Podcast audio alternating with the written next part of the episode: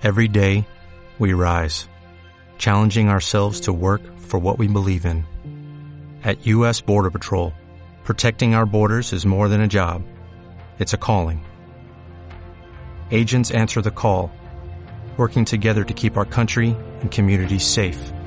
If you're ready for a new mission, join U.S. Border Patrol and go beyond. Learn more at cbp.gov/careers.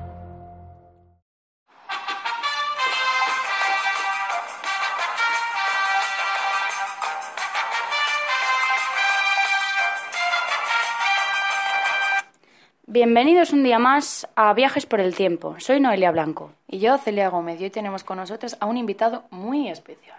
El famoso historiador, experto en las ocupaciones en la península ibérica y además descubridor del yacimiento de las sillas en Marcén, Huesca. Sí, señores y señoras, nos referimos a Miguel Sancho del Caz.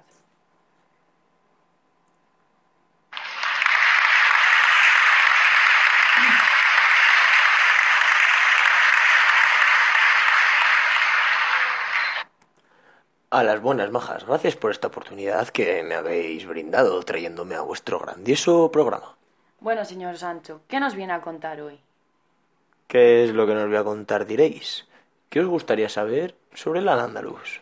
Mm, bueno, pues empecemos por el principio. ¿Quién ocupó en primer lugar la península? ¿No fue un tal Fufa o Gufa? Ay, casi corazón. En realidad era el Walid Muza. Y cabe añadir que también fue gracias a su lugarteniente Tariq. ¿Y en qué año comenzó esta? Y además de eso, ¿qué batalla lo inició?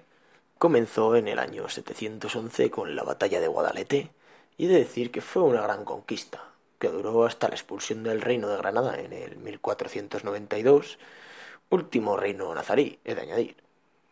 Vaya, sí que duró tiempo, sí.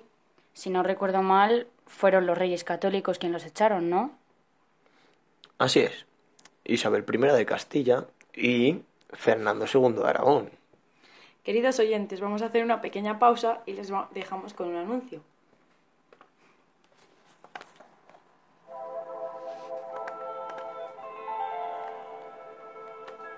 Si quieres transportarte a la época árabe sin salir de España, prueba las delicias más deliciosas del mundo, los ladrillos mudéjares, hechos con una deliciosa crema de achicoria que te dejará un ideal sabor de boca.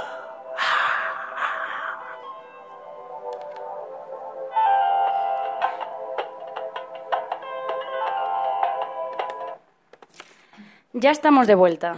Bueno, Miguel, queríamos contarte que nosotras provenimos de la villa de Cuellar, en Castilla y León, y esta tiene bastante influencia mudéjar. No lo sabía. Es una encantadora villa, hombre. He estado allí unas cuantas veces.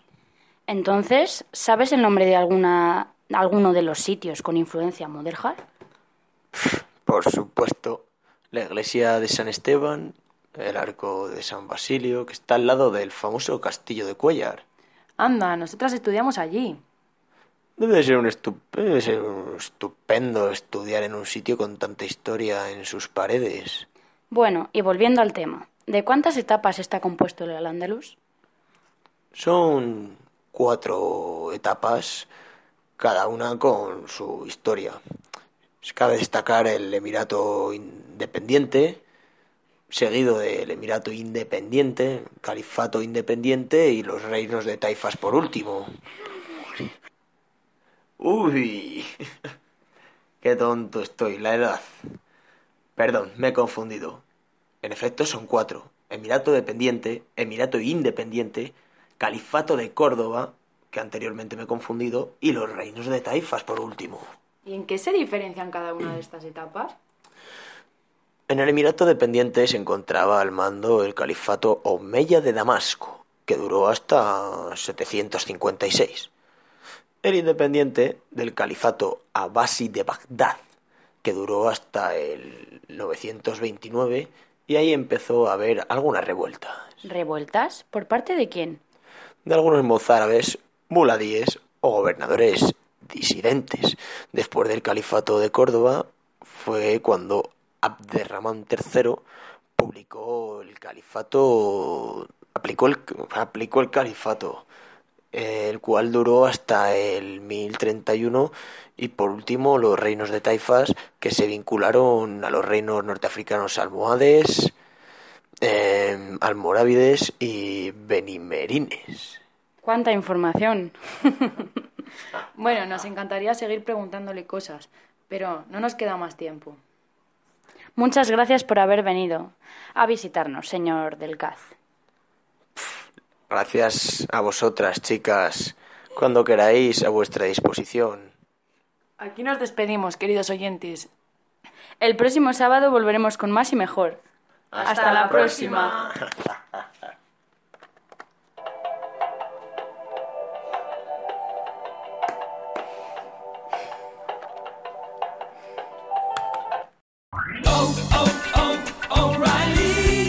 ¿Necesitas ayuda? En O'Reilly Auto Parts te ayudamos. ¿Necesitas algún consejo? Te aconsejamos. Nuestros profesionales en autopartes están siempre disponibles para ayudarte a encontrar lo que necesites. Excelente servicio al cliente es solo una de las ventajas que ofrece O'Reilly Auto Parts. Los profesionales en autopartes. Oh, oh, oh,